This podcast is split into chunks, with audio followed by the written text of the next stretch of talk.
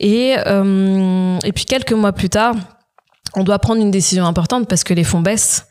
Et euh, la boîte n'est toujours pas rentable non, euh, non, la boîte n'est toujours pas rentable. Non, non, non, non c'est très compliqué euh, d'atteindre une rentabilité avec les marketplaces. Il faut, il faut faire beaucoup de, de flux et, et c'est pas simple. Donc pas rentable. Mais à ce moment-là, moi j'ai un j'ai un projet en tête. c'est créer une marque de une marque capillaire. Ça fait un moment que je voulais le faire et, j'ai ce projet-là en tête en fait.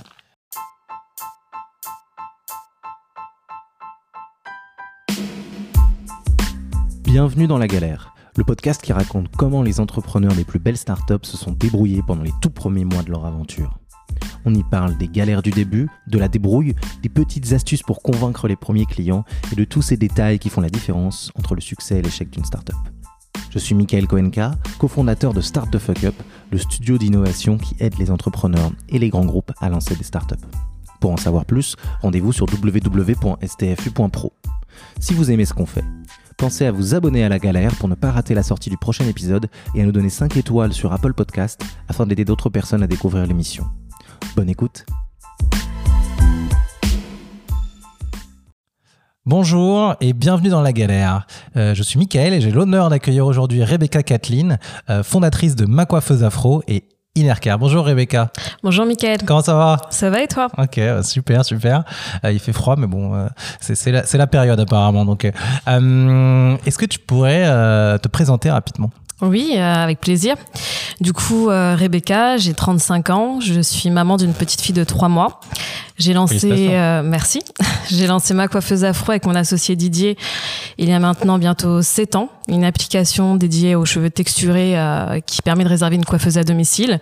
Et depuis 3 ans, on a lancé Inner Care, qui est une marque capillaire, green et inclusive, avec bah, l'aide de nos 200 000 utilisatrices sur ma coiffeuse afro.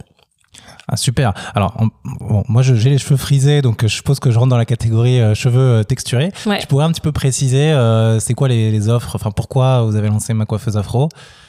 Alors pourquoi on a lancé ma coiffeuse afro? Déjà à l'époque, euh, je me rendais compte à quel point c'était très compliqué de trouver une bonne coiffeuse lorsqu'on a le cheveu crépus. J'ai moi-même les cheveux crépus en fait, et, euh, c'était euh, vraiment un parcours du combattant. Moi, je, je, cherchais une coiffeuse sur le bon coin, c'est-à-dire que j'allais sur les petites annonces, voir les annonces des coiffeuses, les tarifs.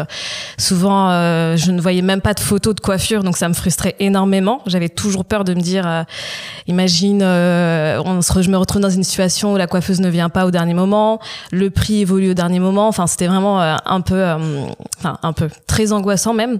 Et puis c'est vrai que je, je commence à, à, réfléchir au projet de plus en plus. Je sors d'un licenciement économique. On va, on va y revenir. On va y revenir ah oui, c'est vrai.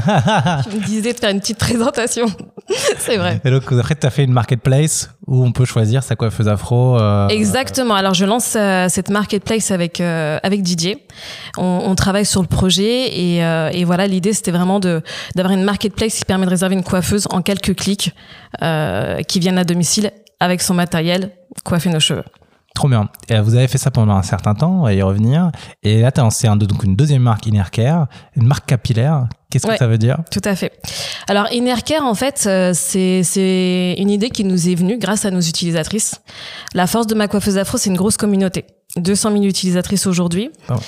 Et l'idée, c'est vraiment de leur poser des questions régulièrement et de leur demander de quoi vous avez besoin, comment on peut améliorer euh, votre vie, tout simplement, vos besoins, quels sont vos besoins. Et ce qui revenait souvent, c'était une belle marque capillaire, vraiment euh, green, euh, clean, vraiment pensée pour nous. C'était très important pour elles. Donc, on décide justement de les questionner sur leurs besoins spécifiques par rapport à leur type de cheveux. Et, et Innercare est, est venu de là et les compléments alimentaires, les premiers produits d'Innercare ont été développés grâce à elles. Ah, super. Bon bah on va revenir sur euh, sur tout ça. Merci pour cette euh, petite introduction. Et, peut-être qu'à la fin, moi, j'achèterai tous tes produits en fait, du coup, puisque je me reconnais dans la dans la cible. euh, euh, Est-ce qu'on peut revenir d'abord sur pourquoi tu t'es euh, t'es lancé dans l'entrepreneuriat Est-ce que c'était dans ta formation ou pas du tout, dans ta famille? Alors, euh, dans ma famille, euh, j'ai ma mère qui a lancé euh, deux instituts de beauté, dont un institut de beauté bio il y a quelques années. Et c'est vrai que petite, je passais tous mes mercredis après-midi avec ma maman dans son institut. C'est vrai que plus grande. J'ai travaillé pas mal avec elle sur euh, ces différents projets et j'étais vraiment passionnée euh, par euh, par l'entrepreneuriat parce que j'avais vraiment ma mère à la maison qui parlait euh, quasiment que de ça. Et puis et puis après un peu plus tard, j'ai j'ai j'ai travaillé sur un projet qui s'appelle Rap au féminin, qui qui est un blog à la base. Ça commence avec un blog Rap au féminin. Et ça, c'était t'avais quel âge C'était un projet étudiant Alors, euh, rap au féminin, c'était en 2006, donc j'avais 16 ans. Ah ouais. Ouais. Ok. Ouais, ouais. Ouais, Ah ouais. ouais. ouais, j'étais passionnée en fait par, euh, par le rap. J'ai- J'aimais beaucoup euh, l'univers du rap, euh, le monde urbain. Et euh, j'avais vraiment envie de mettre en lumière en fait les rappeuses. C'est-à-dire qu'on voyait beaucoup euh, de rappeuses sur, euh, dans, le, dans le monde du rap. On voyait à l'époque Diam, Skinny Arcana, Ouais, ouais. Kazé. Et je voulais mettre en fait en lumière d'autres rappeuses. Et euh, je partais en fait interviewer des rappeuses. Je, je racontais un peu l'histoire de rappeuses euh, dans toute la France. Alors attends, co- comment tu t'es dit comment, comment tu t'es dit à 16 ans Tiens, ça c'est un projet que je peux mener moi et euh, je vais le faire et je vais interviewer des gens. euh, Enfin, Bah la passion déjà, la passion. Je pense que j'étais passionnée. J'ai un grand frère, un grand frère qui euh, qui a qui a grandi aussi, euh, qui m'a qui a grandi dans cet univers, qui était euh, vraiment euh, dans dans l'univers de la musique, du rap. Donc forcément, euh, il m'a il m'a inspiré aussi ce projet. hein. Et puis je pense que j'avais vraiment envie.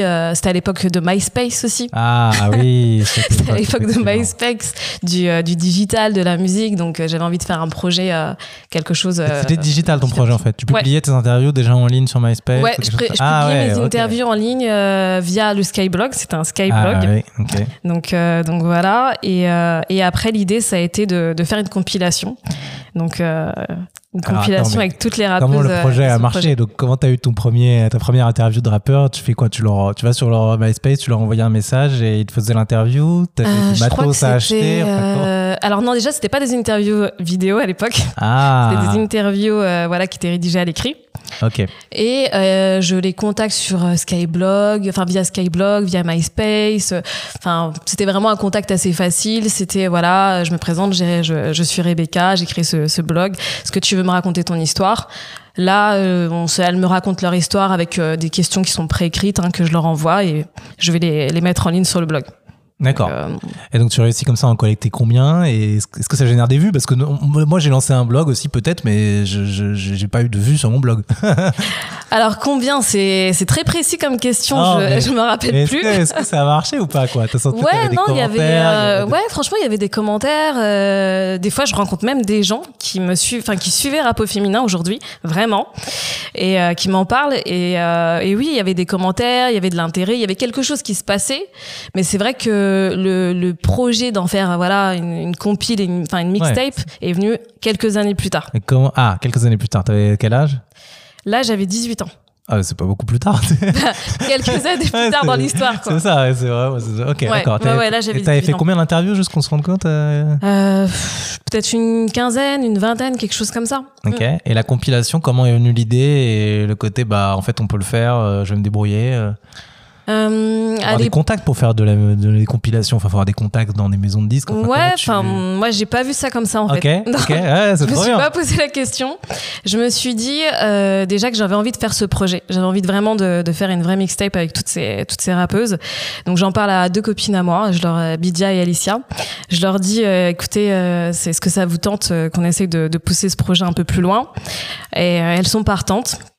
De là, euh, j'envoie en fait un mail à plein de labels indépendants, des labels de rap. Et euh, je reçois une réponse en fait euh, d'un artiste euh, qui s'appelle euh, Eliem, qui avait son, son propre label, qui produisait parce que ça aussi c'était hyper important, que- qu'il puisse produire le projet. Ok. Et du coup, euh, dans la foulée, j'échange avec quelques rappeurs et dont Eliem qui m'envoie un mail et qui me dit est-ce qu'on peut se rencontrer demain euh, à Pont-de-Sèvres dans le 92 parce que euh, ton, ton idée est, vraiment pas mal. De là, on se rencontre euh, et puis euh, on va échanger franchement sur le projet, sur comment m'est venue l'idée, comment j'en suis arrivée là. Et il me dit bah écoute, euh, pour moi c'est ok, euh, je, je veux produire ce projet et, et je veux qu'on le fasse ensemble. Et juste, tu rentres à la maison, t'en parles à tes parents, tu demandes si t'as l'autorisation de rester au studio la journée, le soir et si euh, si tout est ok là-dessus et, et voilà quoi. Ah, parce qu'après, le, le taf, effectivement, c'était de bah, trouver les bons disques. euh, Alors euh, faire. euh, Il y avait des enregistrements spécifiques à faire aussi pour. euh, non? Bah en fait c'était de faire un planning avec toutes les rappeuses qui allaient euh, venir enregistrer au studio. C'était de voilà euh, sélection- les sélectionner. C'était de de rester avec elles pendant toutes les journées euh, d'enregistrement. Ensuite ça a été de communiquer sur le Faire la projet. com, bien sûr. Ouais, c'est ça. On a fait Rap Mag, euh, qui était un média sur le rap euh, qui existait à l'époque. On a fait Skyrock aussi, la nocturne. Ça, c'est. C'était reconnaissance. Ouais, ça c'était la reconnaissance, c'était énorme. Et, euh, et voilà, on a fait plein de, de communication autour du projet et ensuite il est sorti dans, dans toutes les Fnac de France. Trop bien. Donc à 18 ans, t'as fait euh, une compile euh, qui est sortie dans toutes les Fnac de France. Ouais, ouais, ouais. C'est c'est Premier projet. Euh, ça, c'est- pas mal. Et après, fait, t'as fait, quoi après? Alors après, euh, je, bah, en fait, en parallèle, j'allais quand même à la, à la fac de base. voilà, en parallèle. Et c'est vrai que bon, je me suis rendu compte que la fac c'était pas du tout euh, fait pour moi. Donc euh, T'avais choisi quoi? C'était, euh, je crois que c'était LEA. Ouais. C'est quoi LEA LEA, euh, c'était, euh, faut que je En regarde. même temps. Si, ah, si tu te rappelles pas, c'est avait- effectivement. Ouais, je crois qu'il y avait un, gros- un aspect euh, de sociologie, je crois, dans cette formation. C'est je regarde. Langue étrangère appliquée, non? C'est ça que j'avais Ouais, ouais, ouais. appliqué. Et mais il y avait aussi des cours de sociologie aussi, euh, et, euh, et je me suis rendu compte que la, f- peut-être la fac n'était pas, c'était pas fait pour moi, que c'était pas euh, assez concret, vraiment. Ok. Et, euh, et du coup, euh, ah non, c'est pas C'est ça, LEA. euh, Je réfléchis en même temps, c'est AES. Ah, Ouais, j'ai hésité entre les deux, c'est AES que j'ai fait, administration, économie et sociale. Ok, ok, Ouais, ok. ouais, Donc il y a un peu de d'économie. dedans Exactement. Enfin, C'était tu pourrais croire que c'est un truc. Et, et du coup, je me rends compte que ce n'est pas fait pour moi, que ce, n'est pas assez concret. Euh, moi, la, la fac, je me sentais complètement perdue. C'est aussi pour ça vrai que qu'au je sortir me... de la compilation de rap. euh, Voilà. ouais, c'est pas le même genre de concret. Voilà, sûr, mais même Ok. c'était en termes de contenu de formation, c'était pas concret. Ah, ok. C'est-à-dire, je me sentais complètement perdue dans le cursus. J'étais pas forcément intéressée par ce qui s'y passait. Donc, je m'investis plus dans le rap au féminin et, euh, et voilà, et rap au féminin.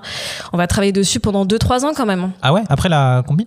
Pendant enfin en, en parallèle c'est-à-dire qu'on va au studio on travaille sur la communication et on travaille dessus à peu près sur 2-3 ans et, euh, et la compilation sortira euh, en 2008 si je me trompe Ah, donc quand t'avais. Euh... D'accord, t'as eu l'idée de faire la compile en- quand t'avais 18 ans et tu l'as sortie, t'avais euh, 20-21 quoi. ouais c'est ça Ah ouais, ça prend du temps de faire une. ah oui oui ça prend du temps ouais, Ouais. Ok, ok, ok, hyper intéressant. Et euh, ok, donc bon, je pense qu'elle a eu un bon succès cette euh, cette compile finalement? Ouais, franchement, ça, ça avait plutôt bien marché euh, à l'époque. Euh, on en a, enfin, en tout cas, j'en ai entendu parler. Puis, euh, comme je t'ai dit, on a fait, on a fait Skyrock, donc Ouais. forcément, euh, ça. ça, a permis de communiquer sur le projet et, euh, et d'avoir des bons résultats. Et donc t'as hum, t'as fait quoi? T'es resté à la fac ou t'as as changé? T'as continué dans la musique? J'ai arrêté la fac. Euh, le projet de musique, je l'ai mis aussi de côté parce que c'était bien, mais euh, à un moment, il faut aussi se recentrer sur euh, sur ce qu'on veut faire aussi euh, dans les études.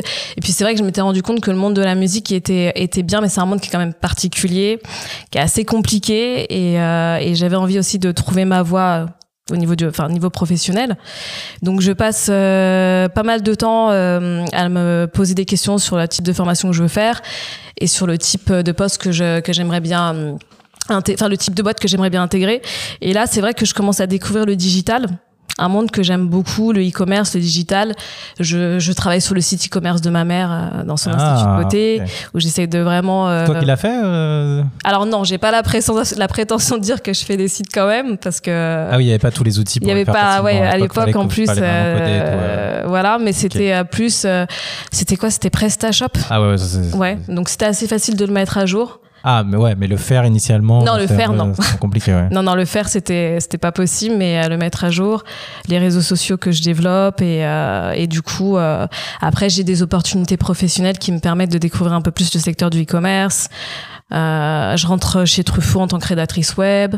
J'ai euh, ma dernière expérience qui était euh, avant de monter ma boîte Ah, chez Jacqueline mais t'as pas, fait, t'as pas fait de formation digitale en fait, En particulièrement. fait, la formation digitale, je l'ai faite juste après. Ah, C'est-à-dire t'as que j'ai eu des expériences professionnelles. Exactement. Ah, C'est super. j'ai déjà eu des expériences professionnelles avant de faire ma formation après mon licenciement économique. Ok. Ok. Après ton licenciement économique de. Chez Jacqueline Rieu, dernière Ah expérience dernière avant de monter ma boîte. ouais. Ok. C'était quoi cette dernière expérience? Je travaille pour le service e-commerce euh, de Jacqueline Rieu. Donc euh, du coup, euh, j'étais en relation avec les points de vente. Je faisais les, le lien entre les points de vente et le site e-commerce. Je faisais du SAV aussi, de la relation clientèle. Et ça a été vraiment l'expérience la plus formatrice de toutes les expériences que j'ai eues. euh, Ils font, ils font quoi, euh, Jacqueline Rieu, et pourquoi c'était formateur Euh, prête à porter, euh, prête à porter, euh, c'est c'est une cible féminine. euh, du coup, euh, pour rentrer dans cette boîte, je crois que j'ai dû envoyer une vingtaine de candidatures. C'était, euh, c'était vraiment une boîte qui À la m'intéressait. même boîte? À la même boîte. Ah ouais, bien Ouais. joué. Ouais, ouais. Le jour de, de l'entretien, euh, la RH m'a dit on, on a bien reçu vos 20 candidatures, donc euh, on voulait en savoir plus sur votre profil. Et du coup, euh, et ce qui m'intéressait en fait, c'était vraiment de rentrer dans une boîte qui allait développer l'aspect e-commerce. Ok. Vraiment d'être euh, au début en fait début, de, de ce qui allait se passer euh, et de voir comment ça allait évoluer au fur et à mesure. Et, euh, et voilà, j'ai beaucoup appris. Franchement, euh, ça a été euh, formateur parce que euh, j'étais en relation à la, à la fois avec, euh, enfin, du côté B2C et B2B. Et parce qu'on n'était pas forcément beaucoup dans cette équipe, c'était une petite équipe et du coup, euh, j'ai pu apprendre énormément de choses qui me servent encore aujourd'hui d'ailleurs. Comme, euh, enfin, c'est- il fallait mettre en place des e-commerce, il fallait euh, faire de la com aussi, c'est ça? Il fallait structurer le, il fallait structurer le service déjà, structurer euh, la partie e-commerce, tout, euh, tout ce qui était euh, autour de la relation client, guider aussi les points de vente qui, euh, découvraient aussi le e-commerce euh, euh, à travers euh, bah, l'entreprise. Donc euh, c'était beaucoup de, de conseils, de guides et c'est c'est ce qui était intéressant.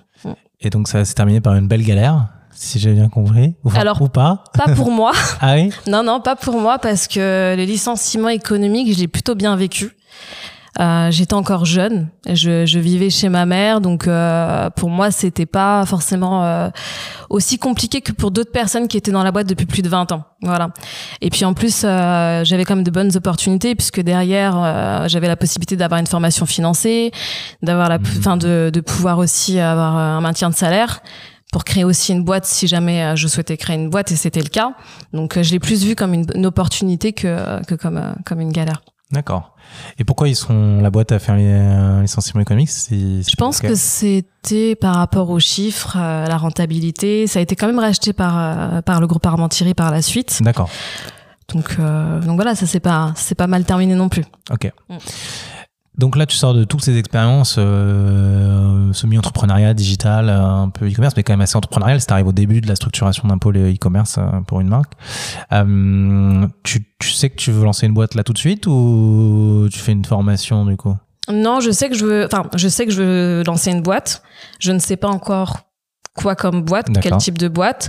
Donc, je décide de faire une formation euh, sur le digital, communication digitale, à l'IFOCOP, qui euh, du coup a une formation euh, un peu globale sur le community management, le référencement. euh, Un peu plus concret. Ouais, là c'est du concret. voilà. Je sais que je rentre dans cette formation, que je vais ressortir avec du concret, avec des, des acquis, des compétences, et, et ça m'intéresse. C'est surtout un sujet qui m'intéresse. Combien de temps? C'est une formation de six mois euh, qui est très accélérée, six, six à huit mois même, je crois, qui est très très très accélérée. C'est hyper intense, mais j'apprends énormément. Je suis, je suis vraiment dedans, je suis en plein dedans et, et j'apprends en continu.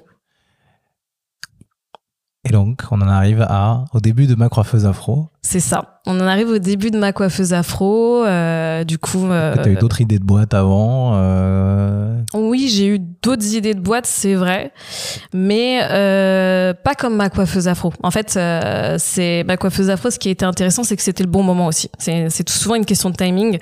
C'est là, je, je suis en plein Enfin, j'ai ce licenciement économique qui, qui, qui vient d'arriver.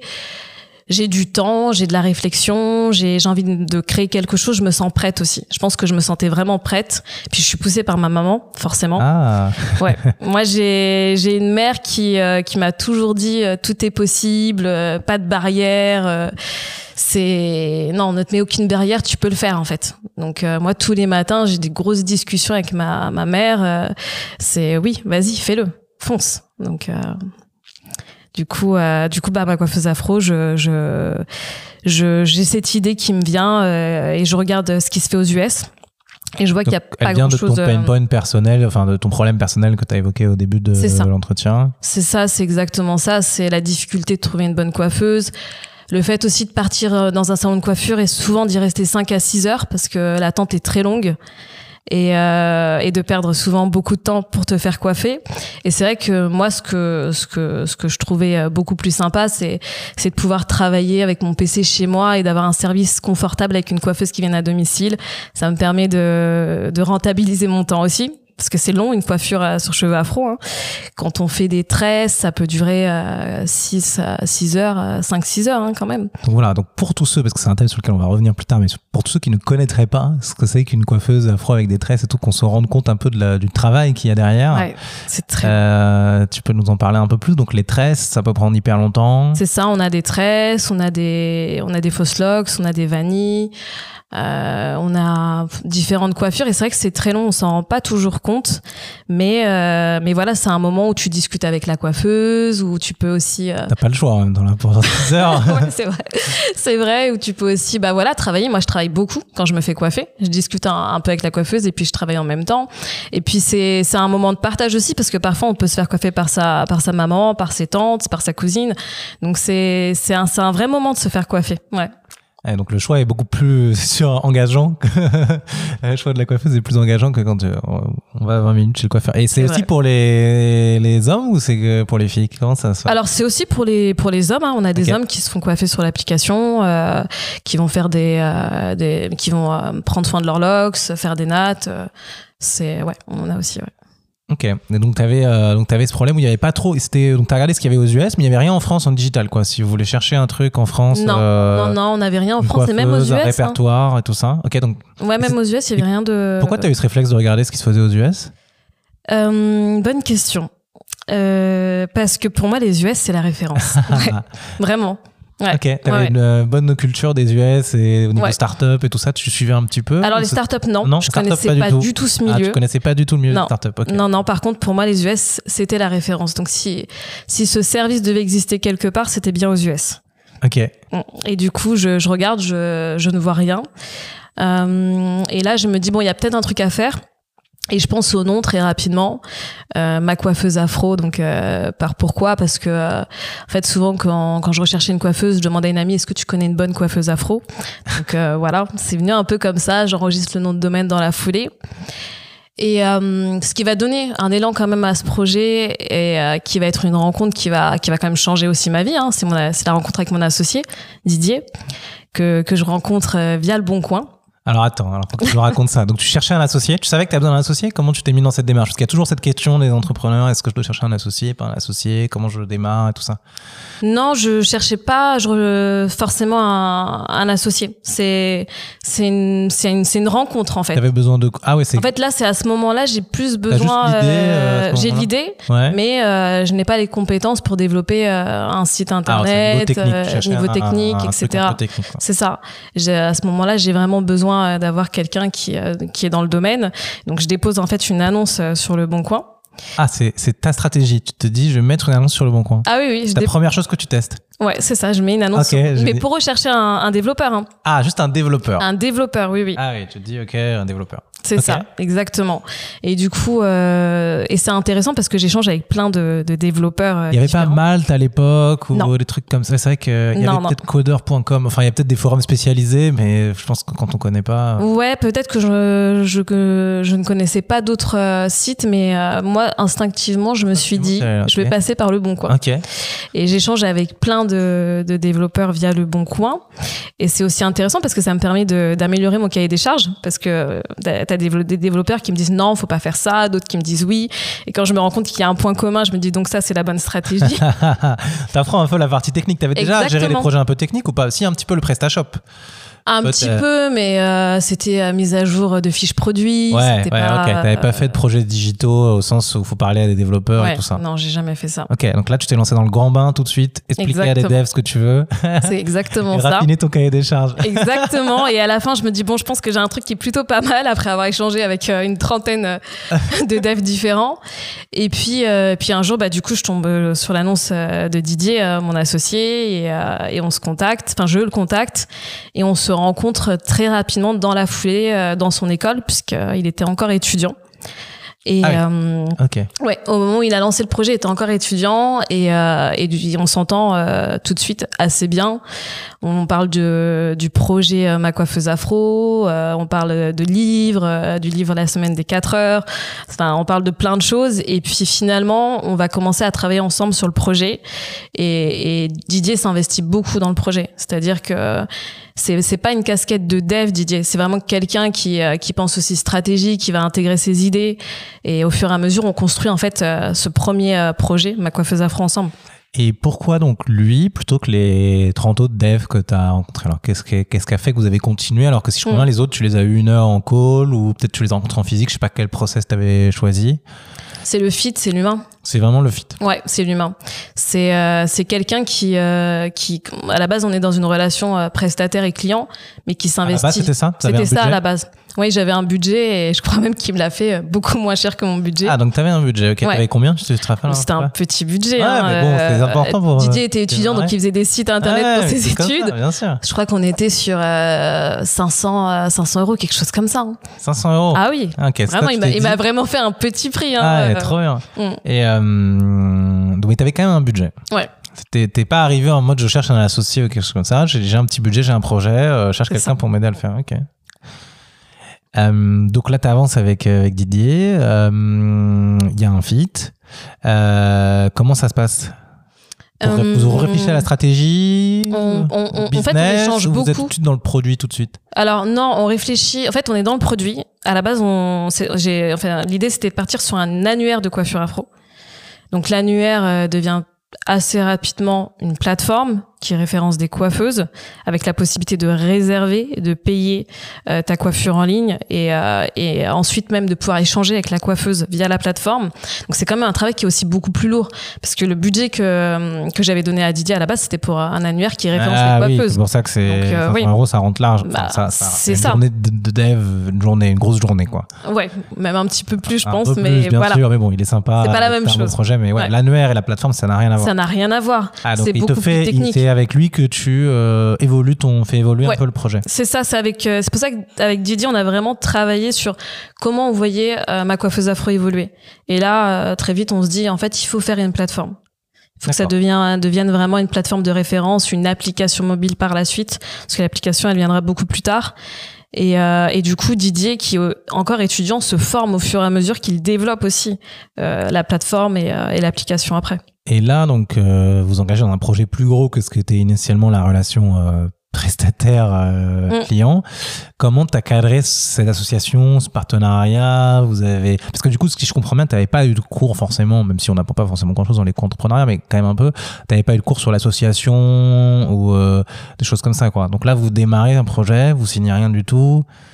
Euh, vous on démarre un projet euh, au Vous départ. avez écrit un truc sur le papier Non, même pas. Au départ, on démarre un projet, euh, voilà, comme ça. hein. C'est-à-dire qu'on commence à travailler sur ce projet-là.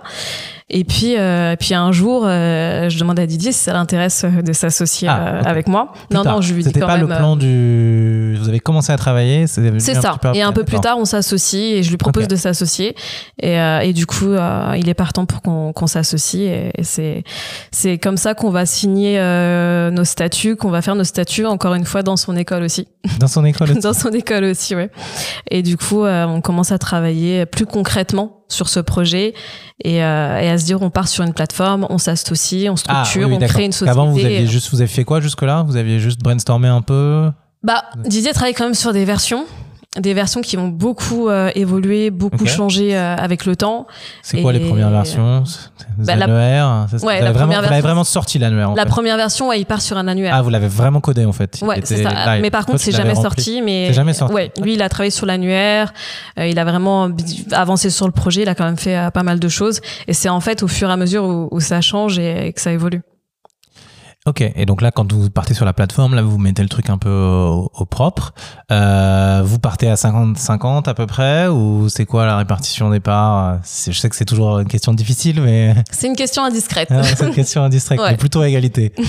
C'est une question C'est une indiscrète. question indiscrète. ok. Euh, euh, et, euh, et donc à ce moment-là, euh, comment vous faites par exemple les maquettes de la plateforme? C'est quoi votre répartition des rôles entre toi et lui dans ce moment-là? Didier, il est plutôt orienté sur euh, le dev, la partie technique. Donc c'est vraiment euh, cette partie-là qui va opérer. Moi, c'est plus la communication digitale, les réseaux sociaux, euh, la rédaction de contenu, l'échange avec les coiffeuses aussi, le recrutement des coiffeuses, le SAV aussi. Et, et du coup, la stratégie, on va on va le, la penser ensemble. Et le design de la plateforme?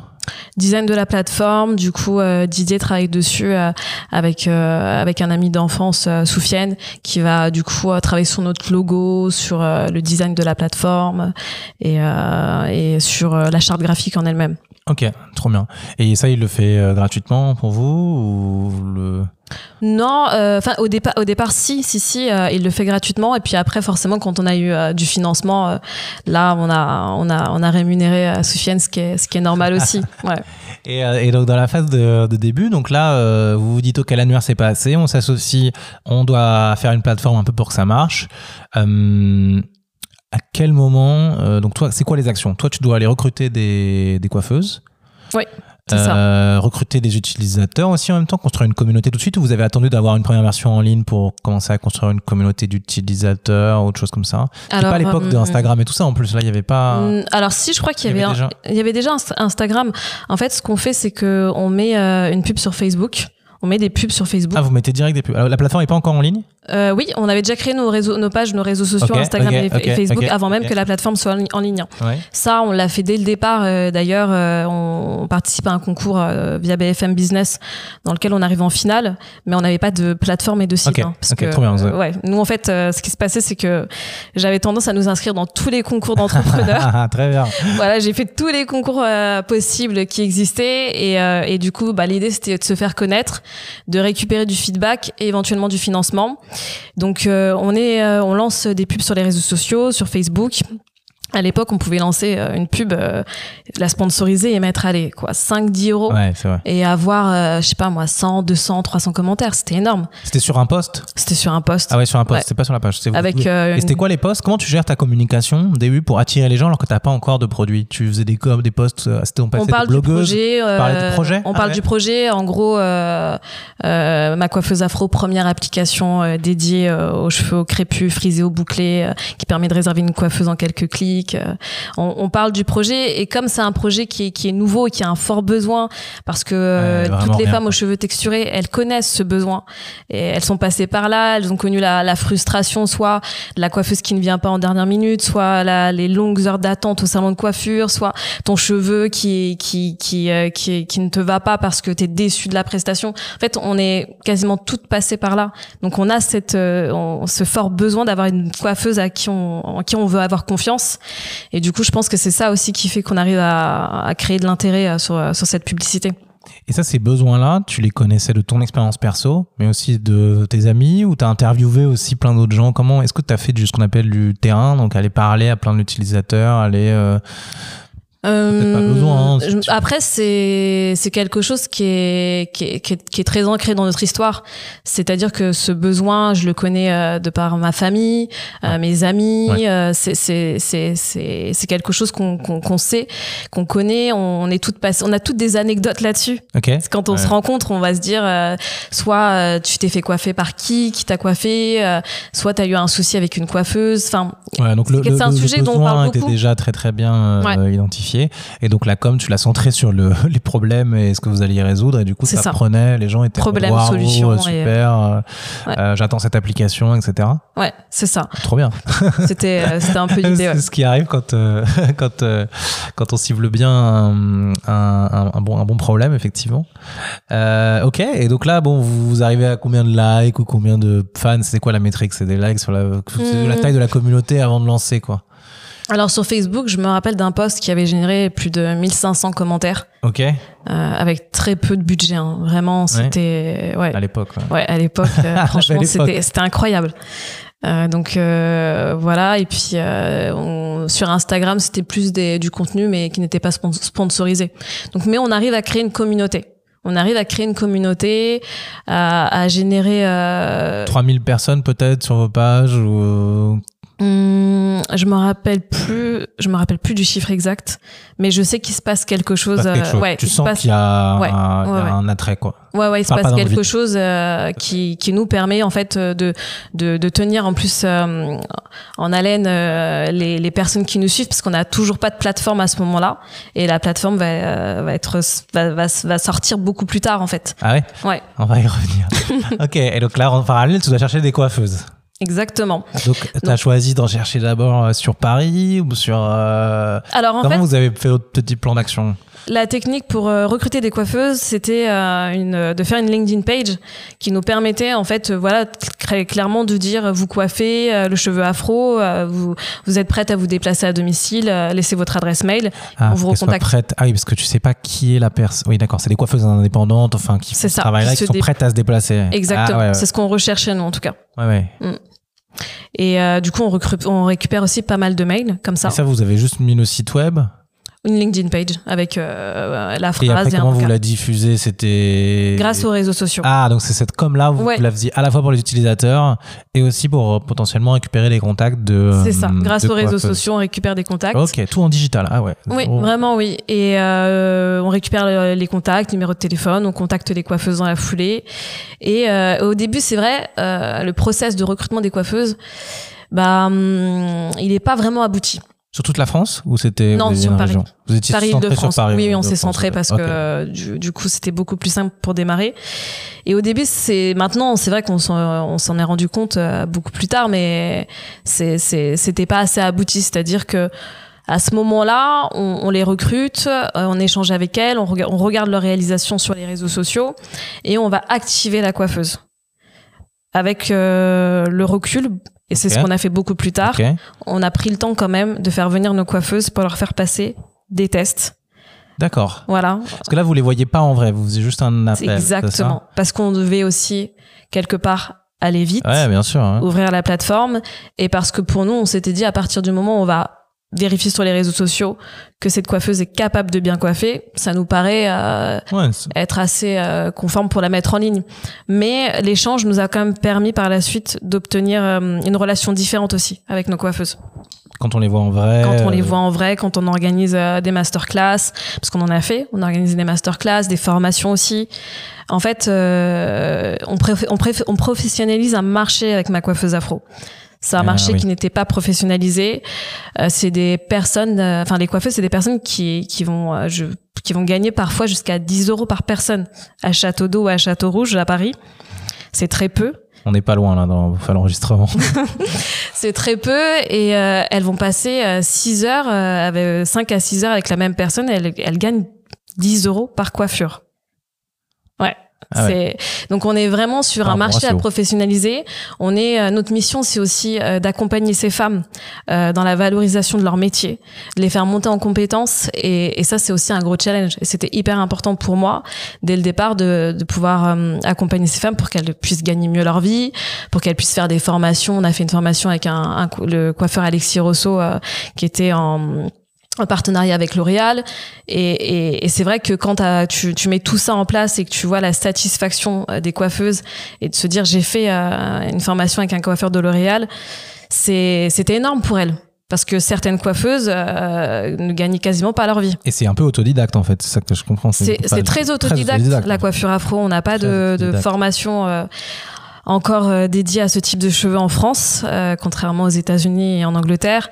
Donc euh, en général, c'est des coiffeuses qui vont apprendre euh, de, de leur côté. Euh, maintenant, c'est vrai que la nouvelle génération apprend beaucoup via YouTube et euh, c'est très autodidacte et c'est ce qui fait aussi, je trouve, la, la beauté de ce marché. Et donc là, par, avec ta com sur les réseaux sociaux, tu réussis à en recruter combien? Suffisamment pour mettre sur la plateforme ou alors euh, il y a On va ouvrir avec euh, une vingtaine, trentaine de coiffeuses. D'accord, Ouais. Ok. Euh, et vous ouvrez combien de temps après avoir démarré cette association Euh, Donc euh, voilà, là, j'ai senti qu'il y avait peut-être une petite galère. c'est que ça a pris un peu de temps.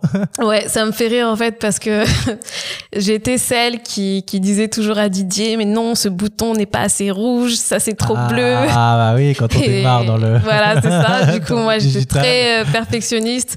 Et en fait, pour la petite anecdote, Didier, pour que pour qu'on puisse mettre en ligne le site très rapidement, m'a fait croire croire que qu'un de nos concurrents l'avait déjà mis en ligne. Mais non. Si, si, si, si, il a fait ça. du coup, je lui ai dit, bon, allez, c'est bon, vas-y, tu le mets en ligne, on verra ça plus tard. Et, c'est comme ça que ça, ça, a été mis en ligne, en fait. ok, super. Il a senti, c'est hyper sympa de sa part. Ouais, en fait, il a bien fait avec le recul parce que sinon, euh, tu sais, ce côté perfectionniste que tu as beaucoup au début, en début de projet, sinon, tu y vas pas, en fait. Tu, trouves, tu trouves beaucoup d'excuses pour, pour prendre ton temps.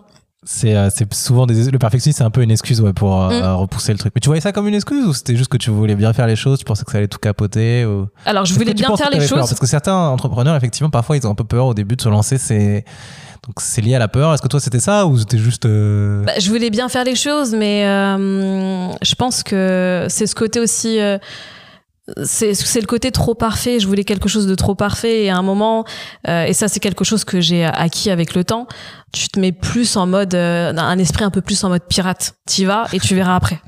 Donc euh, voilà. C'est le 80-20. Je sais pas si tu connais ça, mais c'est euh, euh, 20% d'efforts pour 80% de résultats. Ouais. Tu, n'essaies pas d'arriver à 90 ou 100% parce qu'en fait, ça demande trop, trop d'efforts. euh, euh, ok. Et donc là, vous lancez combien de temps après le, le début du dev, du coup, de la plateforme?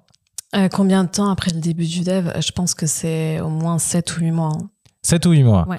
Ah, ça va, je pensais que tu allais me dire un an et demi. Ça va, ça va. Ok, c'est plus long que prévu, effectivement. Pour, pour un premier projet digital un peu d'ampleur avec du paiement, une plateforme, une mise en relation, un chat, il y avait un chat aussi, le chat est venu quelques temps après. Quelques temps après. Donc là, il y avait juste quoi au début? Il y avait euh, le listing. Tu pouvais, euh, voilà, il y avait le listing, les photos des coiffeuses. Tu pouvais euh, réserver en ligne, payer en ligne, et, et voilà. Mm. Ok. Donc là, vous vous lancez. C'est ça. Là, on se lance en mars 2016. On est dans notre dans, le, dans notre premier incubateur à ce moment-là aussi, parce qu'on on est d'être intégré dans cet incubateur de start-up. C'est lequel? Incuba School. Ok, je connais Ouais, c'était euh, un incubateur qui avait lancé un programme euh, qui a permis de, de, de, financer en fait les startups qui étaient euh, gérées par des femmes ou des équipes mixtes. Et euh, on met le site en ligne et on, là on va on va déjeuner avec une partie de, de, notre équipe et je crois qu'une heure plus tard on a notre première réservation. C'est ouais. Ouais, c'était c'était énorme pour nous parce que on se disait on, déjà on s'attendait pas à ce que ça aille aussi vite. Et puis ça y est, ça commence. C'est parti. Mm. Donc là, vous avez première réservation. Et après, c'est quoi la, hum, la suite? Alors première réservation. Vous êtes deux sur le projet à ce moment-là. On est deux sur le projet. Ouais, c'est ça. On est deux sur le projet. On travaille avec euh, deux autres euh, deux autres stagiaires aussi. Euh, on lance euh, du coup la première réservation. Et en fait ce qui va être intéressant c'est que ces premières réservations vont, vont, nous permettre de peaufiner le projet au fur et à mesure. Forcément euh, tout mhm. n'était pas, pas parfait hein, on s'en rend compte hein. mais on va s'améliorer au fur et à mesure très vite. On va mettre en place des actions qui vont nous permettre d'améliorer l'expérience client. Je vais beaucoup discuter avec mes clientes énormément parce qu'au début en fait c'est je fais le SAV tous les jours. Du lundi au dimanche ouais Franchement, c'est, j'envoie même les SMS de confirmation de réservation à la main. je fais le Ah oui, il n'y avait pas l'automatisation ah, la confirmation de réservation. Non, on avait bien ah, automatisé. Bah, super. Ouais, vous avez lancé, Clairement, on n'avait pas, on n'avait pas l'argent pour. pas la techno hein. à l'époque en plus. On a, on n'avait même pas les fonds pour même passer euh, par, par une plateforme tierce pour le faire. Hein. Ah oui, parce que oui, ça coûte 30 euh, centimes par texto. Exactement, c'est ça. Donc on le fait, enfin voilà, je le fais à la main, je discute avec les clientes et c'est hyper enrichissant parce que les clientes, euh, elles me témoignent beaucoup de choses, leur, expérience, pourquoi elles adorent ma coiffeuse afro, pourquoi elles passent par cette application. Je discute beaucoup avec les coiffeuses et, et ça, c'est des, c'est des bons moments. Et d'ailleurs, je le fais toujours aujourd'hui dans ma boîte. C'est-à-dire que parfois, je vais sur la page Instagram et je discute avec les clientes aussi parce que c'est hyper enrichissant. Et euh, c'est quoi donc les, je suppose qu'il y a eu des trucs qui sont bien passés, des trucs qui sont peut-être moins bien passés au début. Est-ce qu'il y a eu des, des galères particulières d'histoire euh, mmh, Oui. un truc en SAV, c'était. ah oui, oui, bien, ah oui, euh, bien sûr. Euh, moi, je me rappelle, on a on a déjà eu le cas d'une coiffeuse qui ne s'était pas rendue en prestation, et, et forcément, tu t'es es face à des clientes qui te disent mais moi j'ai absolument besoin de me faire coiffer parce que demain j'ai j'ai un rendez-vous, ah j'ai j'ai des choses hyper importantes. Et, là, tu te retrouves dans une situation où c'est, c'est ta promesse de- de- de- d'envoyer une coiffeuse à domicile. Donc en fait, ce qui se passe, c'est que tu te retrouves. Enfin, moi, je me retrouvais à contacter des coiffeuses en dernière minute pour pouvoir remplacer la coiffeuse qui n'était pas venue, et, et après trouver une solution pour satisfaire la cliente. Donc euh, voilà. Après, ça nous apprend aussi euh, à se rendre, à mettre en place des process. Ouais. Ouais. On met très rapidement en place des process euh, pour que vraiment euh, l'expérience client ne soit pas euh, ne soit pas entachée par par bah, le, le manquement de certaines coiffeuses. Ouais, Parce que le marketplace, c'est que ça, en fait. T'es garant de la confiance, en fait, entre l'acheteur et le ça. service, quoi. Donc, tu Ouais. dois régler tous les, tous les problèmes. Exactement, exactement. C'est ça. Et, euh, et donc là, ça se passe bien. Tu fais tes premières ventes. Comment vous grossissez à partir de là? Euh, bah, c'est surtout au niveau de la communauté euh, d'utilisatrices. Euh, on sent que le contenu qu'on va développer via le blog, ça intéresse beaucoup, que le contenu qu'on va aussi partager via les réseaux sociaux, c'est quelque chose qui va intéresser. Donc une grosse communauté se crée sur Facebook, sur Instagram. Euh, on va avoir beaucoup de clientes qui recherchent des coiffeuses et, à un moment on n'avait même pas assez de coiffeuses. C'est-à-dire qu'il y avait un fort intérêt, vraiment. C'est, à un moment on se dit mais il faut qu'on recrute beaucoup plus de coiffeuses. Le souci, c'est que on n'a pas de formation dédiée à ce type de cheveux en France. Donc, à la fois, on se retrouve avec cette forte demande et en même temps, on, on- on aimerait aller plus vite, on aimerait grossir plus, mais on n'a pas la formation. Donc euh, ça, c'est un sujet sur lequel on travaille en ce moment. Trop bien. Voilà, la formation euh, de, de coiffure afro euh, avec un aspect euh, digital, parce qu'en fait, on, on a tellement relancé euh, la Fédération nationale de la coiffure, on a tellement attendu que, que maintenant, on, voilà, on n'est plus dans un état d'esprit, on veut attendre, on veut faire les Ouais, choses, on veut avancer. Trop bien. Ouais. Trop bien. Et euh, cette stratégie euh, média, tu as dit le blog marche super bien et tout.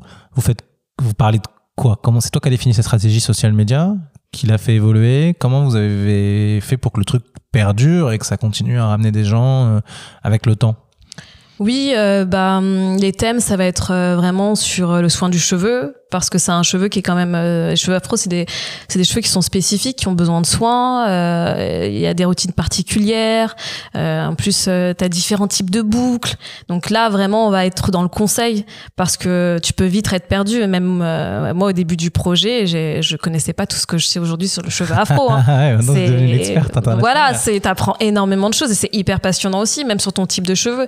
C'est-à-dire que parfois tu peux mettre, euh, tu peux faire une routine, mettre des produits et tes cheveux ne seront toujours pas en bonne santé, mais c'est parce que ce n'est pas adapté à, à ta porosité, à ton type de cheveux. Donc c'est, c'est il y a plein de, de Alors, On m'a de- recommandé un primer récemment, je savais pas ce que c'était, maintenant je le mets. bah voilà, voilà, c'est, bah c'est ça. On, on fait aussi office de recommandation, de, et, et c'est ce qui est intéressant aussi dans le contenu qu'on propose à, à nos clientes.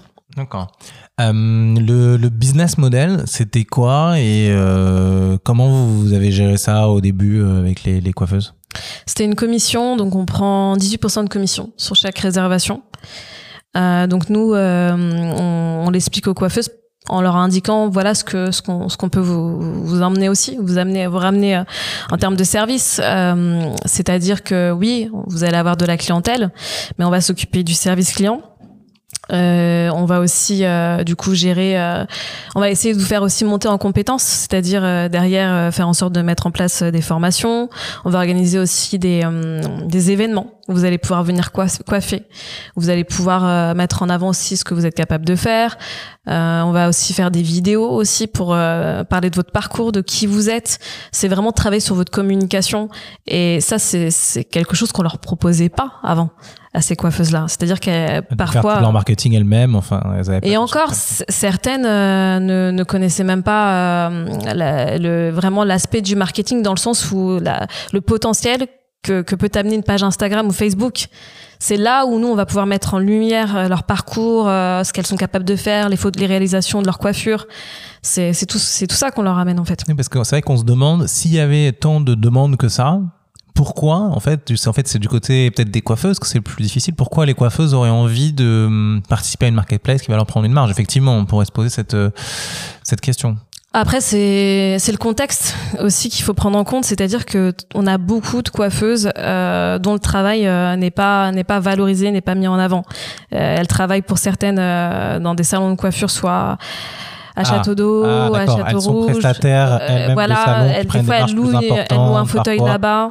Et Ah, ok, voilà, donc euh, elles, elles vont se lever le matin, aller travailler, travailler même peut-être pour quelqu'un d'autrefois et rentrer chez elles et ça s'arrête là.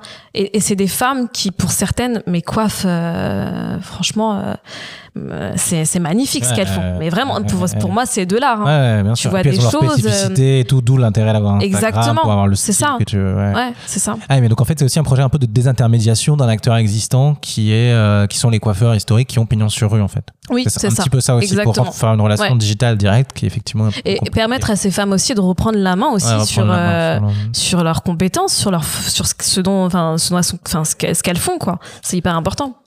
Ok, donc effectivement, donc 18%. Et le panier moyen, donc euh, chez vous, c'est quoi le. Enfin, les, les- je pense qu'il y a différentes gammes de coiffure sur Oui, le ça, monde, on etc. a- Mais c'est entre combien et combien? Ça dépend euh, le type de coiffure. Par exemple, sur euh, des tresses classiques. euh, En plus, nous, c'est les coiffeuses qui vont définir leurs propres tarifs. D'accord. C'est-à-dire qu'elles Ok. ont- on leur laisse cette liberté-là. D'accord. Parce que ça complète. dé... Oui, oui. Parce que après, on, on va les orienter quand Ouais, même. Vous avez une petite grille. Parce que nous, on a une connaissance du marché, Ouais, on, on est capable de dire à une coiffeuse, en général, c'est ce tarif-là qui se pratique, mais la coiffeuse reste libre. Elle a la possibilité de choisir ses tarifs.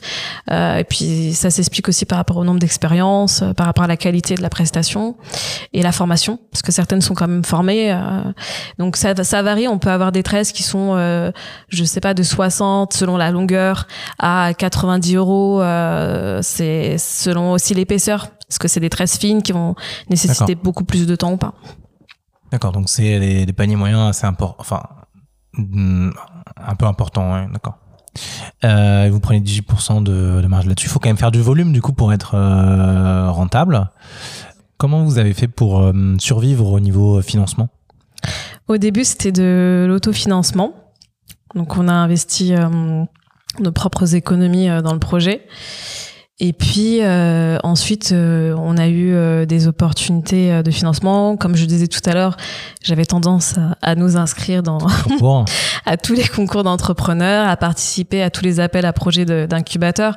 Donc, euh, on a participé au, au NUMA. On a, Ok, on à a été l'époque, dans cette grande ac- époque du Numa. Exactement. On a fait cet accélérateur. Donc, donc au Noma, à l'époque, tu avais un investissement, euh, je crois, qui était de 25 000 euros. Ensuite, euh, on a fait la French Tech. On a eu un, un appel à projet pour la French Tech Diversité, où là, on avait à peu près euh, 70 000 euros et des bureaux financés à Station F. Ah ouais, c'était, euh, ouais, c'était assez sympa quand même. Et puis ensuite, euh, on a fait notre première levée de fonds avec euh, Denis Fayol et euh, un fonds d'investissement aux États-Unis qui s'appelle. CRE. Aux États-Unis. Ouais. D'accord. Alors, euh, plusieurs questions.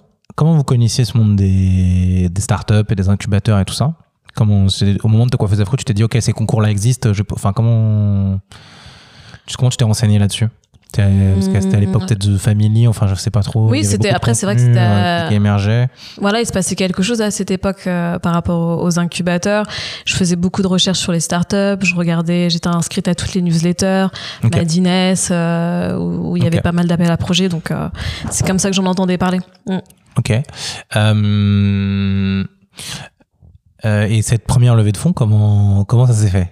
Vous êtes dit, OK, on a besoin d'argent pour recruter, pour financer de l'acquisition. Euh, comment tu as eu, euh, donc, Denis Fayol, je, je, je sais le, c'est qui Et comment tu as eu son contact? Enfin, comment ça s'est passé ça? Alors, euh, comment ça s'est comment c'est venu? Bah, C'est tout, simplement parce qu'effectivement, on avait besoin de fonds pour se développer.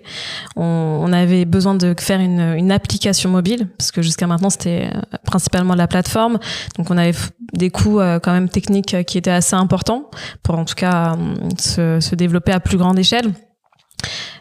Et Denis Fayol, euh, je lui, je l'ai contacté euh, à l'époque, je crois que c'était via LinkedIn. Euh, je lui envoie un message où je lui raconte, euh, voilà, mon histoire et ce que je fais. On se rencontre dans la foulée et, euh, et du coup, euh, et du coup, il décide, oui, de- d'investir un ticket. Mais qui est-ce? Parce que moi, je suis assez inculte en star de Ah l'entrepreneuriat. oui, excuse-moi. Euh, du coup, Denis Fayol a créé, euh, enfin, a été cofondateur de, de La Fourchette, entre autres, et de Ah. plusieurs boîtes à succès. Donc, euh, On, voilà, a, il- on a interviewé son cofondateur sur la galère, sur la fourchette. Ah, mais- bah, voilà. Voilà. Donc, euh, du coup, euh, ouais, une belle rencontre. Et pourquoi lui? Pourquoi lui sur LinkedIn plutôt que d'autres? Ou alors t'en avais envoyé aussi à d'autres Et enfin, c'était quoi ta stratégie? Non, j'en avais envoyé à quelques-uns, mais euh, forcément, je regarde comme le parcours des personnes euh, que je contacte. Ok. Euh, Denis Fayol a la tendance euh, à cofonder euh, ses boîtes avec des femmes. D'accord. Donc, euh, du coup, euh, forcément, euh, c'est, intéressant. Et puis, puis je lis ses interviews. Euh, j'admire son parcours aussi. Et puis, c'est, c'est une belle rencontre, puisque c'est quand même euh, une des premières personnes qui me dit euh, OK pour un investissement. Et, et, et c'est un investissement qui est fait sur, encore une fois, l'humain. Voilà, c'est, un bel échange. Ok. Et tu as eu d'autres galères dans ta levée de, de fonds? Bah oui, forcément. euh, au début, euh, t'envoies des dossiers. euh, le marché, il est méconnu déjà. Les gens comprennent Donc, pas du tout ce que c'est. Non, ouais, le marché, franchement, il est méconnu et c'est, ça veut dire qu'on doit quand même le décrire, prouver pas mal de choses. J'ai quand même vu un, ap- un avant-après Fenty Beauty, la marque lancée par Rihanna. Ok. Ouais, vraiment, je le, ça c'est important de le préciser. Parce qu'au début, quand euh, quand on pitchait le projet, déjà, ce qui revenait toujours comme euh, comme commentaire, c'est que c'était un marché de niche, c'est un petit marché, euh, c'est un marché qui n'est pas connu, et puis et puis voilà, surtout en France. Ouais. Aux États-Unis, c'est un marché qui est beaucoup plus développé et reconnu. Et, euh, et du coup, euh, c'est vrai que ça ça n'a pas été facile hein, pour pour lever des fonds avec euh, ce, ce projet. Et puis, euh, et puis après, euh, oui, euh, il y, a, il y a Fenty Beauty qui arrive avec Rihanna et, et forcément, comme les gens euh, connaissent euh, connaissent Rihanna, que on entend de plus en plus parler de, ce, de ce- son projet. Ce- C'est un carton Fenty Beauty. Tout le monde en entend parler, les médias en parlent beaucoup, donc C'est une marque euh, inclusive, c'est ça? Oui, c'est une marque inclusive. euh, c'est, maquillage. euh, ouais, ouais, elle a fait bon. maintenant, elle a fait du, du skincare aussi, et euh, et du coup, euh, c'est vrai que ça parle euh, beaucoup plus quand quand tu quand tu parles du marché. Ok. Top. Et donc là, vous êtes, vous en êtes tous sur ma coiffeuse afro? Peut-être vous êtes allé aux États-Unis ou ailleurs d'ailleurs, parce que tu as beaucoup parlé des États-Unis. Euh, non, on n'est pas allé aux États-Unis, mais euh, oui, on fait cette levée de fonds donc euh, du coup en décembre 2018, donc fin d'année, ce qui va nous permettre du coup de, de préparer une vraie application.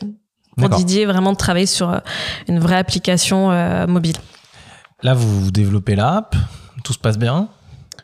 Bah, c'est, c'est, c'est, oui, c'est, c'est notre première levée. Il faut, il faut qu'on aille vite aussi. Ouais. Euh, parce que du coup, euh, du coup, euh, voilà, on a, on a des challenges, on a des, on a plein de, de, de, de choses à opérer.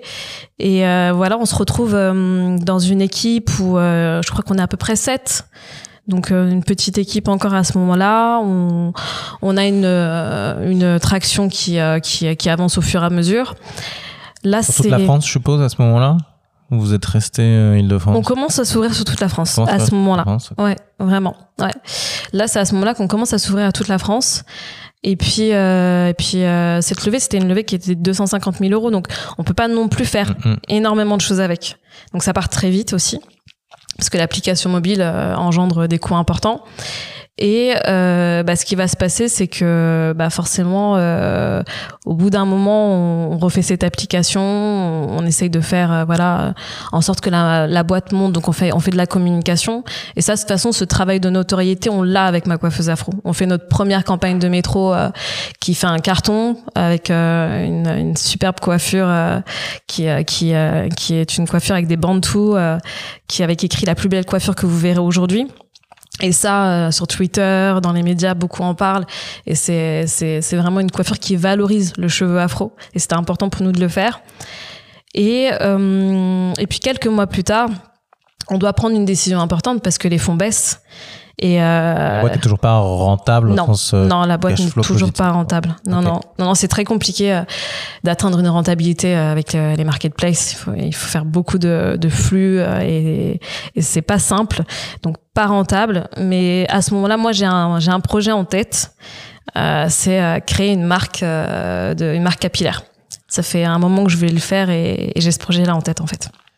Ok, donc qu'est-ce que comment donc ça c'est un peu est-ce que c'est difficile à gérer le fait de ok la la boîte va donc va bien mais on sent qu'il y a une sur les tableaux Excel il y a un moment où ça où ça touche le rouge mais tu as une autre idée et comment tu l'as présentée à l'équipe comment tu as bah, des Didier ou non enfin parce que C'est en fait c'est c'est un une autre période. projet qui n'a rien à voir enfin Ouais, ouais, en toute Enfin. transparence, c'est une période compliquée.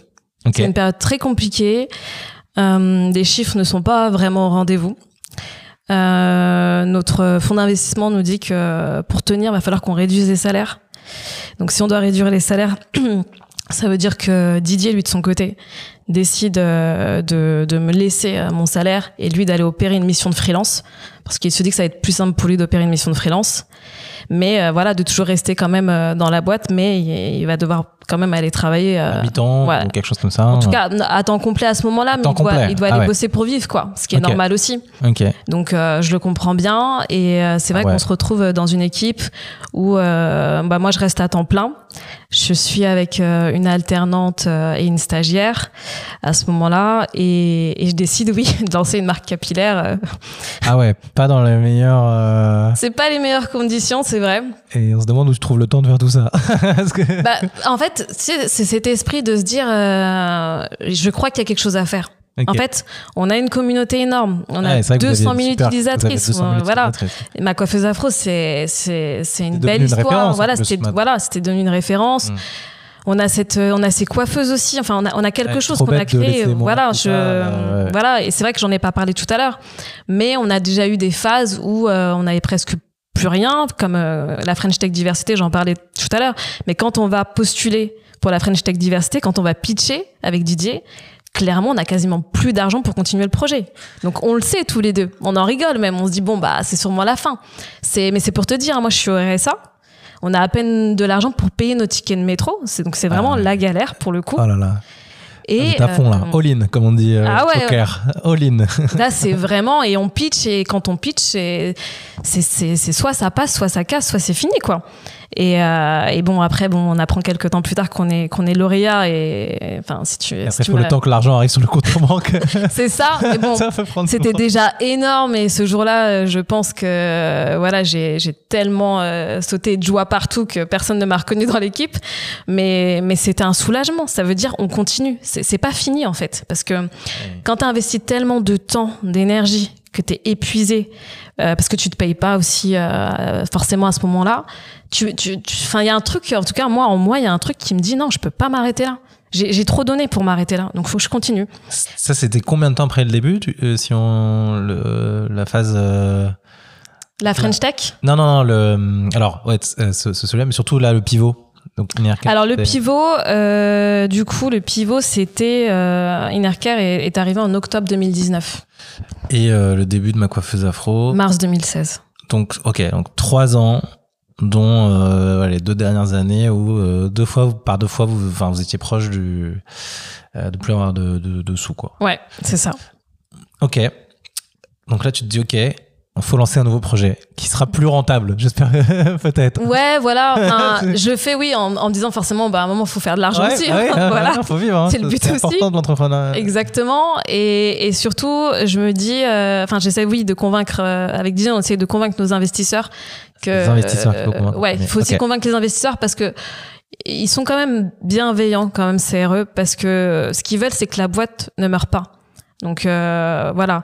Mais euh, en même temps, ce que ce que je vais leur expliquer, c'est que en fait, ce qui se passe, c'est qu'à un moment, je crois que euh, y a un membre de CRE qui me dit mais tu veux enfin vous voulez partir sur le complément alimentaire mais c'est quand même un produit hyper risqué parce que si que ton ce que tu pitchais à ce moment-là, c'était. c'était le- le premier produit de la marque capillaire, c'était un complément alimentaire pour la pousse de cheveux. Ok, et ça, comment vous, vous avez eu l'idée la... Je prends des compléments alimentaires depuis euh, que j'ai 15-16 ans euh, pour la pousse de cheveux. Je voyais euh, des résultats euh, hyper incroyables et c'est vrai que mes amis me disaient souvent mais qu'est-ce que tu mets dans tes cheveux? Comment ça se fait que tu as, une longueur de cheveux qui qui qui pousse, enfin tes cheveux poussent, etc. Et et du coup je me rendais compte que mes mes copines qui avaient le même type de cheveux n'utilisaient pas de complément alimentaire, vraiment pas. Et euh, c'est vrai que quand on a sondé euh, la communauté de ma coiffeuse afro, pareil, la plus grosse problématique à 40%, c'était la pousse et la casse de cheveux. D'accord. Ok, Et, vous avez fait un euh, sondage. Ouais, on a fait un sondage. Oui, oui. de toute façon, l'idée, c'est quand même de sonder la communauté et de leur demander, euh, encore une fois, de quoi vous avez besoin. Parce Ouais, que, euh, voilà. Et puis, c'était aussi de leur laisser la parole et de co-créer cette marque avec elles. Ah ouais, ok. Ouais, vraiment.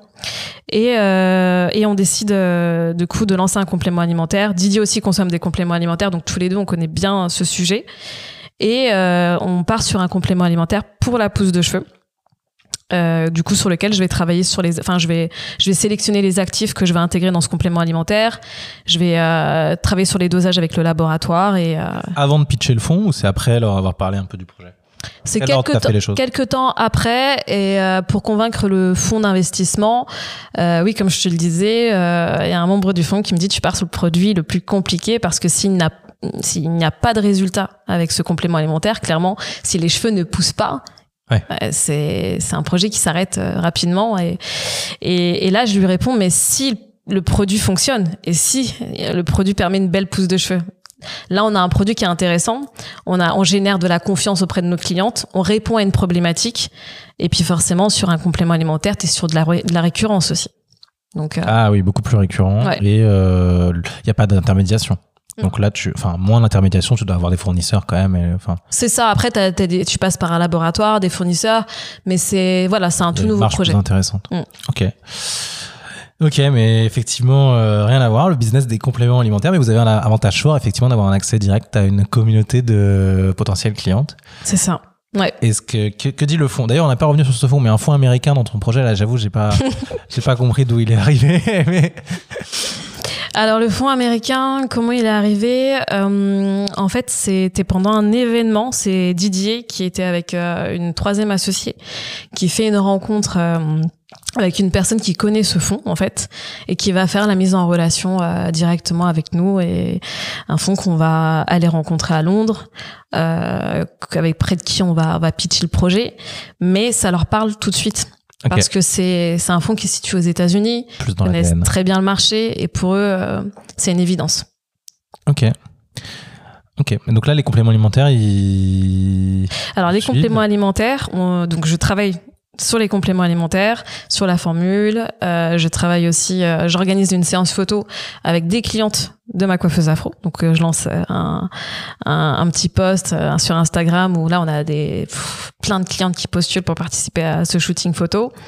Et euh, on va lancer du coup euh, Innercare qui est euh, du coup une marque capillaire, mais avec laquelle on a démarré avec des compléments alimentaires parce que l'idée c'est de se dire que ça c'est la base. C'est on commence par l'intérieur pour justement avoir déjà de beaux cheveux. Et on va du coup euh, lancer euh, la marque en octobre 2019. Et il a fallu lever plus de fonds pour lancer la marque? Non Pas du tout. Alors là, c'était clair. euh, on devait lancer ce produit avec Ah. très peu Ah, d'investissement. non, non. euh, là, ça a été fait d'une manière euh, vraiment. euh, c'est très peu d'investissement. euh, on, on va on va vraiment penser euh, focus sur un produit. Euh, on, part- on part pas Ah, tout de suite là, sur une gamme. Là, ils vous ont pas redonné d'argent, en fait, vous n'avez pas non, non, relevé. non, non. Vous avez et dû puis, la fin de votre. euh, Ouais, et puis l'idée, c'était pas de relever non plus. Hein. euh. Ah, mais donc, mais pour payer les formulateurs et tout ça, ils ont accepté de. Bah, tu pars sur des plus petites quantités. ah oui. Parce que de toute façon, l'idée, c'est de faire un test. D'accord. Enfin, même moi, j'ai pas envie de m'embarquer dans Ouais, quelque chose euh, et de, de ne pas le maîtriser. C'est de là, c'est de tester. Et c'est c'est- quoi, pour que les gens aient une idée, c'est quoi le ticket donc moyen pour faire un test de cette euh, au niveau formulation, labo, euh, tout ça pour pour tester Ça dépend un- parce que les investissements, euh, c'est quoi? C'est la formulation, c'est la production. Ouais. Euh, ensuite, euh, bon, un shooting, euh, photo, shooting, ouais. euh, site internet. Euh, Didier va s'occuper du site internet aussi. Mais là, c'était à l'époque euh, de Shopify et tout Ouais. ça, donc là, vous ça. avez pu aller peut-être plus vite. Ouais, euh, exactement. ouais. Ouais, avec Shopify, ça a été assez rapide. Euh, du coup, on, ne veut pas investir beaucoup dans, dans, dans ce projet parce qu'on ne sait pas ce que ça va donner et, et on pense pas tout de suite gamme, on pense juste un produit pour le moment. Ok. Ça marche? Euh, bah, les, les ventes euh, commencent. Hein, Ouais. première, première vente, enfin premier jour, première vente, pareil. On commence à avoir des ventes au fur et à mesure. Et puis euh, on a notre communauté d'utilisatrices aussi euh, à qui on va envoyer des newsletters. Mais c'est vrai que moi, je lui donne aussi un, enfin, je mets aussi en valeur les, enfin, en, en lumière les valeurs du produit, c'est-à-dire le côté clean. Je voulais un complément vegan, sans gluten, uniquement à base de plantes. Et ça, c'était hyper important pour moi parce que consommer un complément alimentaire tous les jours, pour moi, il faut absolument que le complément alimentaire soit clean, mais le plus clean possible. Et ça, on va le mettre beaucoup en avant. Et c'est ce qui va euh, nous démarquer euh, du, du, sur ce marché. C'est vraiment ce côté clean euh, au niveau de la, compo, de la composition. Et vous avez donc le lancement marketing a été un peu un succès ou pas ou- Ça s'est fait au fur et à Le, mesure. le vrai lancement, le vrai le vrai boom, on va dire, il est arrivé euh, plutôt en fin d'année euh, 2019, janvier, janvier 2020. D'accord. Ouais. Ok. Et pourquoi? Enfin, il s'est passé quoi à ce moment-là? Euh, bah, je pense que c'est cette orientation. C'est un moment, euh, je me, je me, cette orientation sur le côté clean. À un moment, je me suis posée et je me suis dit, euh, c'est quoi les, les, les valeurs de ce produit? Pourquoi je l'ai fait? Ah, c'est au niveau de la que- com, voilà, t'as changé un petit peu, t'as axé, réaxé là-dessus. T'as changé Voilà. le produit aussi? Non, non, j'ai pas changé Ah, le produit. produit, t'es déjà comme Non, ça. non, de c'est juste la com. À ce moment-là, c'est un secteur que je, que je, que je découvre. Ah, et en plus, tu. Ouais. Moi, voilà, je viens codes, de, je- voilà, j'étais euh, sur une marketplace. Très vite, je dois me former euh, sur le développement produit, apprendre, euh, voilà, travailler avec des formulateurs, des laboratoires. C'est vraiment quelque chose que je découvre. Je, je n'ai jamais fait ça de ma vie. Donc, euh, je vais me former, je vais regarder des vidéos, je vais, je vais lire, je vais parler beaucoup avec ma, ma mère euh, parce que du coup, elle a une formation de naturopathe. Et c'est, et c'est ce qui va faire qu'au fur et à mesure, je vais m'imprégner de tous ces échanges et je vais me dire, mais en fait, euh, il est clean notre produit. Il faut, il faut qu'on le revendique. Parce que la, formule, la, la- la formulation, c'est ça, c'est ça ce qui nous démarque en fait euh, des autres produits sur le marché. Ok, donc là, un, un plus, de, plus de ventes, vos investisseurs sont contents. euh, Comment ça Ah se oui, passe pour oui, la boîte, oui. là, du coup? Oui, oui. Après, plus de ventes, les investisseurs sont contents. euh, on décide euh, de sortir un deuxième produit. Euh, et là, pareil, mes investisseurs me disent pourquoi un deuxième produit? Et, et je leur dis bah tout simplement parce que, enfin, le deuxième produit c'est des gummies, toujours pour la pousse de cheveux. Et je leur dis euh, parce que on a des clientes qui euh, euh, Des petits haribots, à, des Ouais, petits des petits bonbons, à euh, mâcher. ok. Mais C'est pas Haribo, par- c'est vrai que c'est- mais ça- bonbons avec c'est des pareil plantes. que le que c'est pas- ça, fait pas- ça, fait, ça fait double usage avec le complément alimentaire, non? Comment Non ça? Parce que c'est un peu, euh, je sais pas, on a l'impression de manger un. un- Oui. Oui, oui, c'est une expérience qui est différente parce que tu as l'impression de manger un bonbon et c'est justement parce que euh, on a des clientes qui ne supportent pas les gélules. Ah, Même si on a des gélules ok. de petite taille, on a, Comment vous avez identifié ça? Euh, on a encore une fois interrogé nos clientes. Ok. Ouais. Ouais. Moi, avant d'avoir l'idée des gummies, je mets même une story sur Instagram. Je demande à- aux clientes est-ce que euh, ça vous tente euh, des gummies? Et là, euh, le sondage me dit que clairement oui, on veut des gummies. Et là, on comprend aussi parce que tu as, des clientes qui, ne sont pas à l'aise avec les gélules et euh, parce que le gummies c'est aussi un nouveau produit qui arrive sur le marché, qui est, Ok, qui est intéressant. C'est le produit un peu du moment en Ah, complément alimentaire. Ok. Et là, tu convaincs le. le enfin, est-ce que là, du coup, faut le faire Vous avez des sous pour le faire vous-même ou faut convaincre On a, on a de l'argent pour investir euh, le ressortez le- Ouais, l'idée là, c'est vraiment pas de partir sur une levée. Là, c'est vraiment de réinvestir euh, ce qu'on gagne sur le produit. Euh, et puis moi, je suis aussi dans un état d'esprit où euh, lever, c'est c'est bien, mais déjà, faut avoir euh, une, idée, une idée précise de pourquoi Ouais, tu veux lever. Et, faut, et pour moi, il faut aussi prouver que ton produit euh, a un vrai intérêt, euh, euh, le produit, a un- enfin ton business a un marché. Euh, c'est pas de partir à la course au levée de fonds. Ça, c'est quelque chose qui ne m'a jamais intéressé dans le business. Euh, je suis très à l'aise avec ça. Je fais une levée parce que j'ai un besoin, parce que je veux attaquer un marché. Mais sinon, euh, non. Et donc, cette phase-là, elle dure jusqu'à quand? Jusqu'à aujourd'hui ou Euh, elle dure pendant euh, euh, un an. Donc pendant un an, on va travailler en non-stop sur la communication, euh, sur euh, l'acquisition, euh, sur tout un tas de choses euh, pour vraiment, euh, voilà, sur la récurrence. Euh, on va mettre en place, euh, voilà, euh, un abonnement. On va vraiment, on va travailler sur euh, tout un tas de choses autour de la marque, sur les réseaux sociaux aussi. On va, on va développer la, la page Instagram Innercare parce que pour le coup, on refait une deuxième page. Ah ouais, il y a une deuxième marque en fait. Il y a une deuxième marque. ouais. Ouais, ça c'est. Vous devez un peu redémarrer de zéro quand même. Enfin, faut ait- Oui, voilà, c'est ça, parce que ma coiffeuse afro, en plus, c'est plus de 200 000 followers sur Instagram. Euh, Aujourd'hui, Nirka, bon, c'est 60 000 followers, mais c'est vrai qu'on a tout redémarré à zéro avec une stratégie aussi qui était différente. Ok, donc là, faut... ouais, c'est un autre jeu quoi. Enfin, c'est pas exactement le même produit, donc il faut un peu tout, ouais. euh, tout Une nouvelle marque. Ok. Euh, et donc là, euh, vous en êtes où? Alors aujourd'hui, euh, bah, déjà en janvier 2022, on a levé des fonds euh, Ah. parce que voilà, on avait une vraie stratégie. Et c'est quoi la stratégie? Développer la gamme. Donc là, vous étiez à deux produits. C'est ça, on était à deux produits. Là, vous dites, OK, Aujourd'hui, euh, ouais. gamme beaucoup plus Là, on grande. doit avoir une gamme beaucoup plus large. Donc, euh, il y a un vrai intérêt à lever des fonds. Euh, c'est s'étendre aussi sur le marché. C'est-à-dire qu'aujourd'hui, ça, c'est notre objectif, c'est aussi de de- d'attaquer le marché euh, européen, mais de s'internationaliser euh, par la suite et de développer aussi notre équipe, puisque ce travail-là, on l'a fait avec une petite équipe. À l'époque, on était cinq personnes, et aujourd'hui, on est 13 personnes. Donc euh, donc voilà. Donc là, ça a grossi vite. C'est une levée de combien, c'était pas indiscret? On a levé euh, un million avec euh, du coup Obratori et euh, Marie-Claire Venture ainsi que quelques business angels. D'accord. Et euh, donc sur cette vision euh, bah, d'extension de gamme, donc là vous allez sortir quoi les prochains produits si on peut le, le dire ou non euh, Alors là, on, pas, a- vous- on vient Ah, de sortir une gelée exfoliante euh, pour le cuir chevelu. Ah, Voilà, donc c'est c'est c'est comme un gommage euh, visage, mais pour le cuir chevelu, voilà.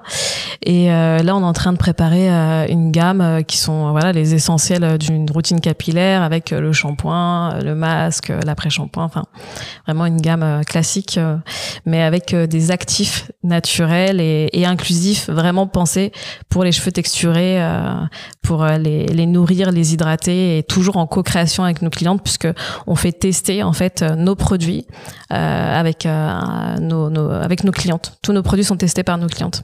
tu veux dire celle de ma coiffeuse afro, c'est ça? Enfin, est-ce qu'il y a des ponts où vous, les faites tester par vos coiffeuses aussi Alors, ou des choses comme ça? Peut-être pas encore, puisque là c'était des compléments alimentaires, mais sur Alors si, de- dans tous nos développements, en fait, on fait tester nos produits par nos coiffeuses. On récupère tous les feedbacks de nos coiffeuses parce que pour nous c'est hyper important. Elles sont sur le terrain au quotidien, donc euh, c'est c'est une vraie force hein, les coiffeuses. Euh, par les clientes Innercare qui euh, étaient les qui voilà ont rejoint ce, ce club euh, de, de testeuses euh, qui nous font leur feedback aussi. Et la gelée par exemple qu'on a sortie, c'est des clientes qui ont validé cette gelée et on s'est dit ok on peut on peut la commercialiser euh, par l'équipe aussi. L'équipe aussi teste les produits parce qu'on a beaucoup de nature de cheveux euh, différentes. différents voilà en interne. Et ça c'est une force aussi donc euh, donc voilà. Ok, super. Euh, c'est quoi la, la- la suite pour toi? Donc, C'est développer cette gamme, l'internationalisation. Alors la suite, c'est développer cette gamme. Euh, voilà, développer cette gamme, euh, développer de nouveaux projets. On a plein de projets qui arrivent euh, en 2023. Euh, je suis hyper contente parce qu'on a, une superbe équipe avec qui on va pouvoir voilà affronter ces, prochains challenges et puis aussi la partie point de vente parce qu'on est essentiellement via le digital et, là on, intègre Blissim comme point de vente, on a intégré Nocibé et c'est un, c'est sujet qui nous intéresse beaucoup pour 2023. Ok, super. Donc là, vous êtes bien, bien, bien lancé. Et ma coiffeuse afro, donc survit, parce que c'est. Ah oui, ma coiffeuse afro survit toujours. On est bah, sur une formation digitale. Sur la coiffure afro. Et puis, euh, l'idée, c'est que les coiffeuses puissent revendre les produits de la marque Innercare. Ok, ok, ok. Ouais. Et euh, d'accord, mais donc euh, oui, mais en fait, vous, euh, ouais, les- la mutualisation des fonds, en fait, les deux marques sont utilisées par la même, sont faites par la même société. c'est Par ça la même société aujourd'hui. Parce qu'il y a quand même un euh, pont, euh, puisque comme je disais, les, les coiffeuses vont bientôt pouvoir commercialiser Ouais, ouais. les produits et les revendre pendant leurs prestations. Et, euh, et là, on est sur un sujet de formation, donc, euh, donc voilà. Ah, super, ben, ben, bravo.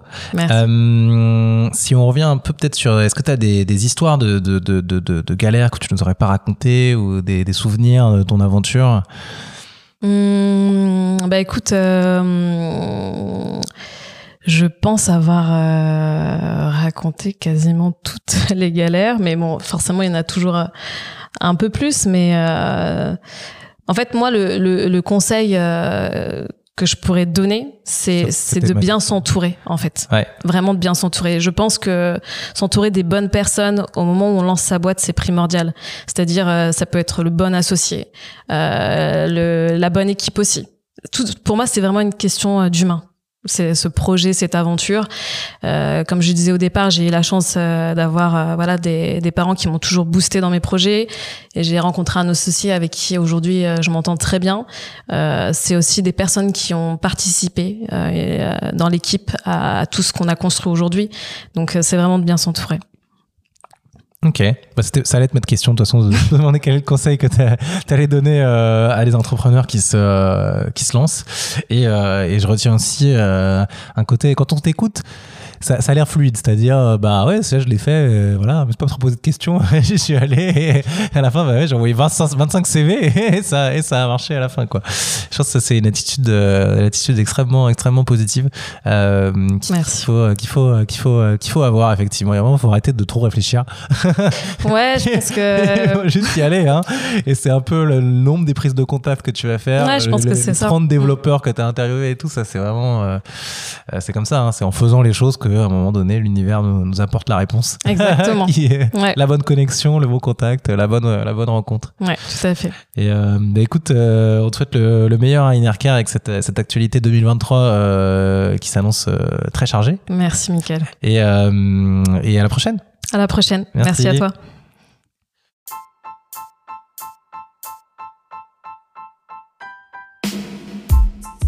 Si vous êtes arrivé jusqu'ici, c'est sûrement que l'épisode vous a plu. Merci de le partager autour de vous et de nous mettre une note 5 étoiles avec un joli commentaire, ça va énormément nous aider à faire connaître le podcast.